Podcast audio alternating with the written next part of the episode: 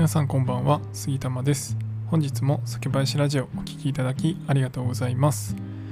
7月はですねオリジナルタンクプロジェクトということで、えー、応募者募ってですね参加者の方と一緒に丸々1本日本酒を作るというプロジェクトをやっておりますのでよければ概要欄からご参加いただけると嬉しいです。本当にワクワクする楽しいプロジェクトだと思ってますので是非ご参加ください。さて今回はですね、まあ、日本酒をいろいろ飲んだりする時にですね、えー、銘柄名あとは酒蔵さんの名前っていうのがラベルとかに書かれています。まああとは SNS とかで情報が回ってきたりする時もそういった情報が書いてあると思うんですが結構皆さんですね読めないことってないですか？まあ、これ日本酒の呪文だと僕は思ってるんですけど、えー、たまにですねこの漢字が全然読めないものとかがあったりするんですがその時にどうするかっていう解決法を今回ご紹介したいなと思います。このチャンネルでは日本酒を知らない方にも日本酒をちょっと身近に感じていただけるように日本酒の選び方やエピソード日本酒の銘柄紹介などをテーマにお話しします。ということでですねまあ、結構僕もですねいろんな銘柄とか飲ませていただいたりあとはまあ SNS とかで仕入れる情報とかを見るんですけどこの漢字ってどうやって読むんだろうとかそういうのがよくあります。であの皆さんもですねえこれどうやって読むの？例えば僕が大好きなですね鳳凰美伝という銘柄もあるんですがまあ鳳凰っていう漢字もなかなか見ることないですし美しいに田んぼって書いて美伝って読むんですよね。でまあそれを見たところでまあ大体なんとなくこう4文字熟語みたいに書いてたらまあ褒美伝って読むのかなっていう感じでですねこう推測できるものもあれば例えば「ジコン」っていうのも好きなんですけど「ジコン」の「字ってももはやそれ今こうやってですね音声配信で説明できる字じゃないと思うんですよね。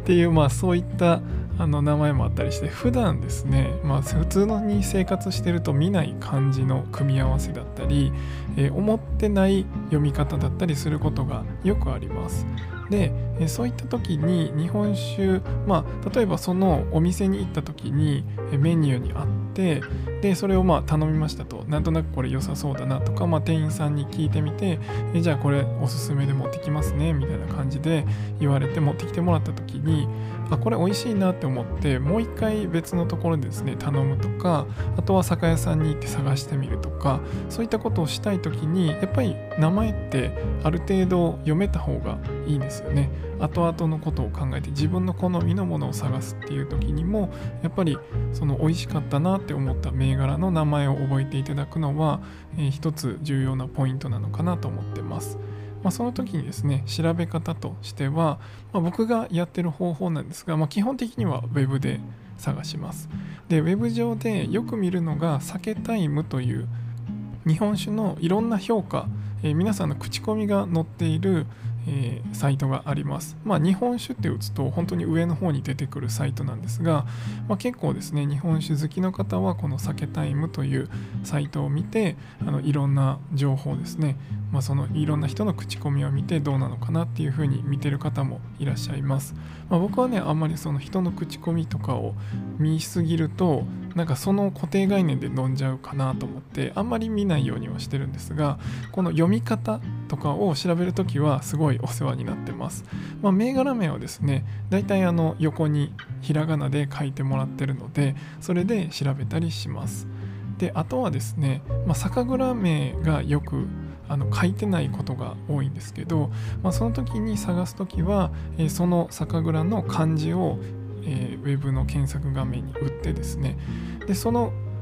公式サイトがあると一番スッと行く場合があります。例えば、え、会社概要とかのところに書いてあったりとか、えー、自分たちの酒蔵の説明をしてる時に、まあ、カッコ書きで、えー、振り仮名が振ってあったりとか。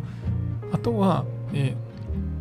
ドメインですね。Http スラッシュスラッシュなんとかかんとか .com って書いてると思うんですけどそのなんとかかんとかの部分に酒蔵の名前もしくはまあ銘柄一番代表的な銘柄の名前が書いてることが多かったりします。なので、まあ、そこの名前が酒蔵さんの漢字と当てはめた時にあこれあ多分これ酒蔵さんの名前だなっていうので酒蔵さんの名前として、えー、こういう読み方するんだなって分かる時もあります。まあ、大体ですねこの2つぐらいですね酒タイムで見ていろんな方が書いてる口コミの中に書いてくれてる時もありますし、まあ、そういった中で探していくっていうのとあとは公式サイトですねでまあもしそれでもなかった場合はあの全国の酒屋さんでその,、まあ、その銘柄を売ったらオンラインで販売されている酒屋さんもあるので、まあ、酒屋さんのその商品ページに載ってる場合もあります。だけどですねやっぱりあんまりこう振り仮名まで振ってくれてるとこって少ないなと思います。ま、僕もですねあのいろんな発信してる中で銘柄名はできるだけ覚えてほしいなと思って、えー、ひらがなで書いたりするんですけどなかなか酒蔵名まで、えー、振り仮名打つっていうのはやってないんですよね。だからまあ酒蔵さんの名前まで覚えれると一番いいんですけどまあどちらかというと酒蔵さんもこう銘柄で覚えてもらって、まあ、銘柄と味わいですね。で覚えてもらってそれをこう何回も飲んでもらうのが一番いいんじゃないかなと思うので、まあ、まずはえー、銘柄名を今言ったみたいな方法で探していただいてでさらにこの酒蔵さんの他のやつも飲んでみたいという時には、まあ、その酒蔵さんの名前を覚えてもらって、えー、例えば酒屋さんに行った時にこの酒蔵さんの銘柄って取り扱いありますかみたいな質問をしていただくと他の銘柄とかそういったものに出会えるのかなと思います。まあ、日本酒ですね。あのできるだけこういろんなものを飲んでもらいたいんですがその漢字問題ですね。難読漢字問題が結構あったりするので、まあ、今回はですねその調べ方というか僕が調べてる方法を、え、お伝えさせていただきました。是非ですねそういった方法を使って、まあ、ウェブはね今かなりいろんな情報がありますので、え、そういった方法で自分の好きな銘柄自分の好きな味わいにたどり着けるように、えー、一つの参考になればなと思います。では今回は以上にしたいと思います。酒ピースお酒のご縁で人がつながり平和な日常に楽しみを。お相手は酒林ラジオパーソナリティ杉玉がお送りしました。また次回の配信でお会いしましょう。良い夜をお過ごしください。